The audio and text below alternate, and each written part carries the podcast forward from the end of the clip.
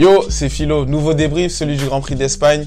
Verstappen a tué la concurrence. Bien sûr, on va en parler. Il a été sensationnel encore une fois. Il a été premier partout, que ce soit lors des essais libres, lors des qualifications ou lors de la course. Lors de la course, il n'a été inquiété bah, zéro fois. Il n'a pas été inquiété du tout. C'était une promenade de santé pour lui, si ce n'est lors du départ. Carlos Sainz l'a pressé, bien pressé, mais il n'a pas tenté le diable non plus. Il est resté prudent. Il a souhaité continuer la course et éviter un carambolage dès les premiers virages sur ce circuit en Catalogne. Verstappen nous montre chaque semaine tous les tendus de son art, nous montre qu'il n'est pas du tout dans le même championnat que les 19 autres pilotes.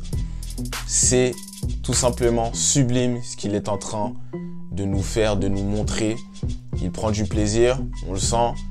Il est toujours aussi tatillon, même quand une petite bribe de sa voiture, quelque chose ne va pas, il est toujours là à intervenir et à en faire part à son équipe et à ses mécaniciens. Il est totalement concerné. Il est en passe d'aller chercher son troisième titre. C'est lui de toute manière qui va décider à quel moment il l'aura, quand est-ce qu'il le voudra. Maintenant, tout ce que l'on peut attendre de lui, c'est de savoir à quelle date il obtiendra euh, cette troisième couronne, cette troisième couronne consécutive, parce qu'honnêtement, je ne vois personne le battre. Tout ce qui peut le freiner, c'est un accident euh, lors d'une course ou un problème de, de fiabilité. Si ce n'est pas ces deux cas-là, il sera pour une troisième fois champion du monde sans problème. On va parler d'une écurie qui monte crescendo euh, à chaque week-end. À Monaco, ce fut un week-end où ils ont débuté d'une manière pas très docile, mais puis après, au fur et à mesure, jusqu'à la course, ça a été de mieux en mieux. Et c'est ce qui s'est passé encore une fois du côté de Mercedes. On sait que ce, circuit euh, en Espagne est le juge de paix. C'est là où on voit si la monoplace marche ou non, s'il y a des réglages à faire ou non. Pourquoi? Parce qu'il y a des virages rapides avec des montées, des descentes, quelques bosses, euh, des virages à haute vitesse, à moyenne vitesse. Et Mercedes a prouvé que sa voiture était en progression et qu'ils étaient sur la bonne voie. C'est de bon augure pour la suite, bien sûr. Maintenant, est-ce qu'elle va être constante tout au long de la saison et au fur et à mesure euh, que les manches vont se suivre et sur les différents tracés que l'écurie allemande va rencontrer, ça, tout reste à savoir. Mais ce qui est sûr, c'est que Hamilton et George Russell ont fait le boulot. La seule petite crainte, c'était lors de la Q2, où ils ont failli se rentrer dedans, plus de peur que de mal. Toto Wolf a dit que c'était un manque de communication, mais Mercedes a fait un très bon pas en avant. La semaine dernière, on avait parlé d'Alpine. Là, sur ce coup-ci, c'est Mercedes. Ils finissent 2 et 3, donc un double podium. C'est satisfaisant, c'est une belle récompense pour toute l'équipe qui travaille d'arrache-pied, qui se concentre surtout sur elle-même. C'est beau, c'est très, très très bien, c'est très bien à voir. Euh, bien sûr, elle, va comparer euh, ses performances par rapport aux Ferrari ou aux, aux Alpines. Mais ce qui est sûr, c'est que là, là, en Espagne, ils ont fait le boulot.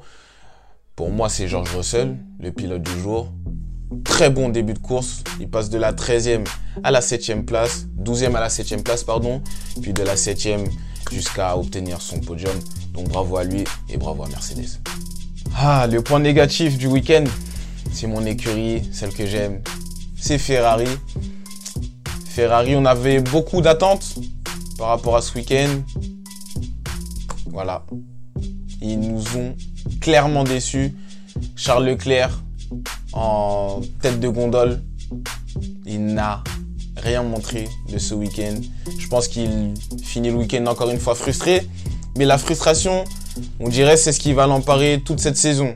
Du moins, avec ces sept manches qu'on a vues jusqu'à présent, bah, c'est ce de quoi il se base chaque week-end.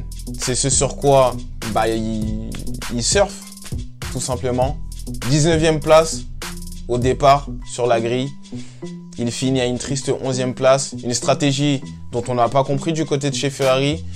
Avec une première partie de la course en pneu dur, puis en pneu tendre, puis en pneu dur, alors que ça devait être dur, dur, tendre, logiquement, dans la logique des choses. Mais même là, Ferrari n'est pas capable de suivre une logique simple, claire, nette et précise. Carlos Sainz, on pensait qu'il allait surperformer, c'était le moment, il était à domicile devant son public, il avait tout pour réussir, tout ou presque, la voiture ne marche pas, même avec les modifications avec des pontons façon Red Bull. On rappelle que recopier ne veut pas dire qu'on aura les mêmes résultats, la preuve en est. Va falloir montrer autre chose, va falloir beaucoup bosser du côté de Ferrari.